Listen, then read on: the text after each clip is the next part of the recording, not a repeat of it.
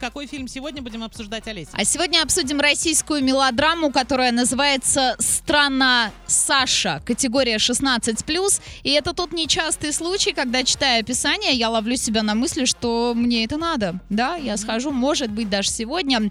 А, Это подростковая мелодрама, в центре которой 17-летний Саша, а, находящийся на пороге взрослой жизни и так и не определившийся с тем, а, на кого пойти учиться. А кроме прочего, он избегает отношений с девушками, потому что боится их, а в своей робости и неуверенности винит, ну, конечно же, родителей, да.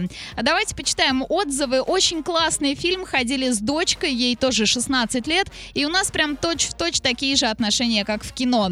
А давно не видела ничего подобного в наших кинотеатрах. Очень атмосферно и светло на душе. А главный герой просто какой-то нереальный. И еще одно.